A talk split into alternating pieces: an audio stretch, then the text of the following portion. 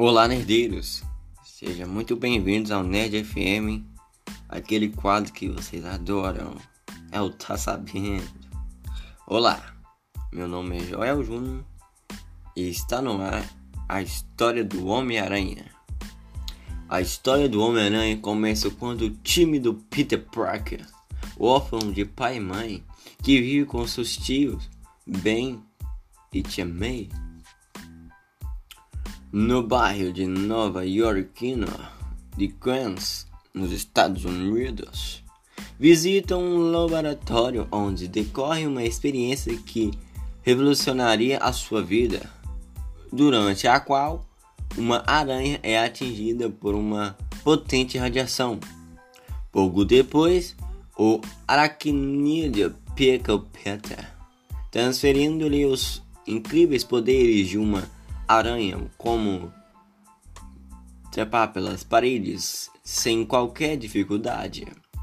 Um sexto sentido que o avisa dos perigos e extraordinária agilidade física contrastando fortemente com a imagem de adolescente reservado e aplicado nos estudos.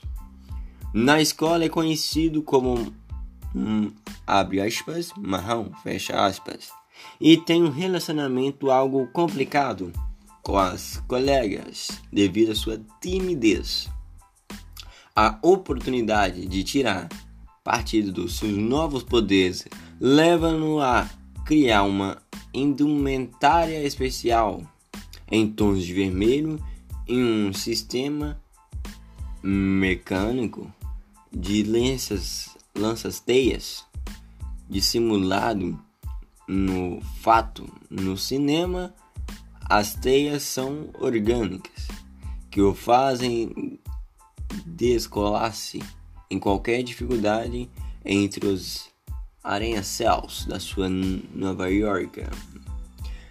Apresenta-se assim em espetáculos e na televisão, no sentido de tirar algum partido econômico e de ajudar os seus tios que lhe dedicam todo o carinho do mundo, pois vivem modestamente.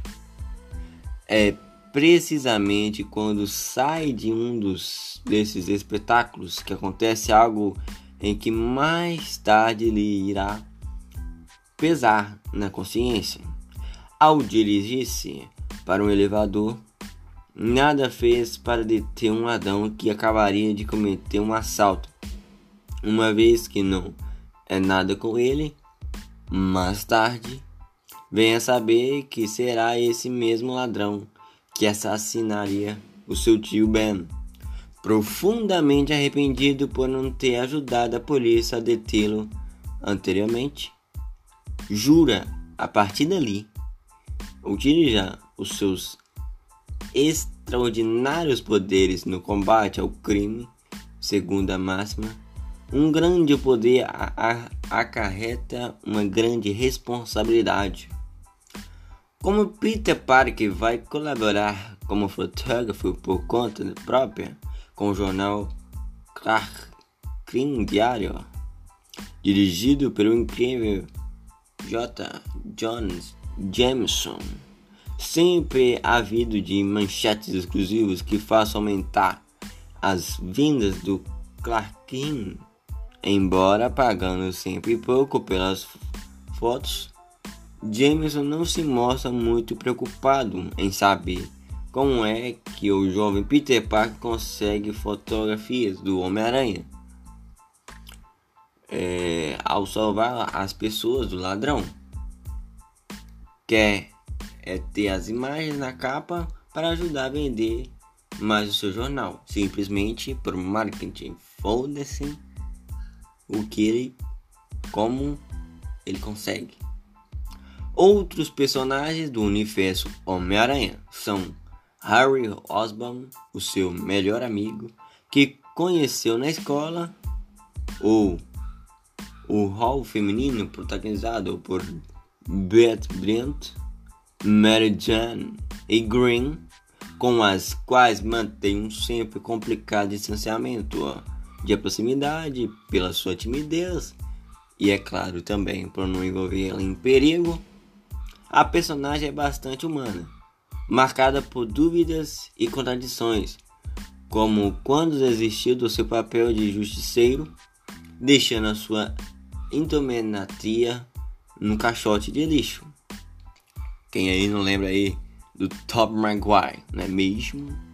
Para Gaudio de John Jameson, que ofereceu uma considerável maquia e quem o descobrisse de fato, John Jameson nunca morreu muito de amores pelo Homem-Aranha, pelo que sempre foi muito curioso ver como Peter Parker reagia às suas insinuações caluniosas.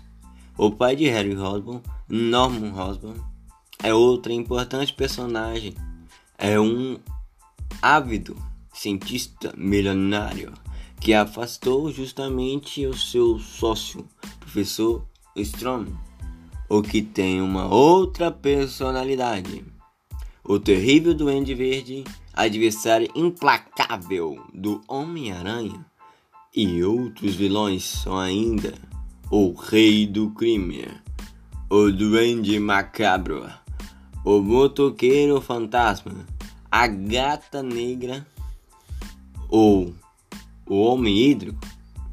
Quem acompanhar as diferentes fases e ciclos do Homem-Aranha verá acontecimentos que vão marcando emocionalmente o super-herói, como a morte de Gwen Stacy um seu antigo amor, a tia May, o seu casamento com May Jane em 1987, mas é também um super-herói que acompanha o seu tempo, como revela o episódio publicado em novembro de 2001 sobre a tragédia do 11 de setembro desse ano, segundo argumento de JM desenho do John Hammett Jr. ao nível dos autores, como é hábito na série dos Estados Unidos, a galeria tem aumentado desde a sua criação, uma vez que os direitos são detidos pela editora Marvel Comics. Depois de Steve, o desenho passou a ser assegurado por Jack um dos desenhadores mais emblemáticos da série, John Hammett e Gil, nos anos 80 a 90, foi canadiado Dodge McFlanagan, que esteve em destaque. Outros nomes a ter são também John Bean, Frank Joey, Gregory sem esquecer de John Romita Jr., filho do John Romita, que a partir dos 70 anos também participou na criação das bandas desenhadas do Homem-Aranha. Essa é a história de hoje do Homem-Aranha completaça das HQs, a origem do nosso amigo da vizinhança, não é mesmo? E se você curtiu, você já sabe, está cansado de saber que você tem que dar aquele likezão e deixar aí 4, 5 estrelas. Por que eu tenho que dar 4, 5 estrelas para o Nerd FM? Vou explicar. Ouvidos atentos, ok? Você dando 4 ou 5 estrelas, o Spotify entende que você está curtindo nossos conteúdos ou seja, é um feedback positivo onde o Spotify consegue entregar para mais pessoas. Porém, tem um limite. E esse limite precisa ainda mais da ajuda de vocês, que é divulgar para os otakus, para os otakus que curtem Homem-Aranha. Manda para ele. Manda para ele e fala assim, ó, você não conhece direito o Homem-Aranha, né? Tá aqui, ó, o áudio aqui explicativo a origem do Homem-Aranha. Se o professor aí pedir, nunca se sabe, mas né? Pedir aí a história verdadeira do Homem-Aranha, vocês já sabem onde encontrar aqui no Spotify. Até a próxima!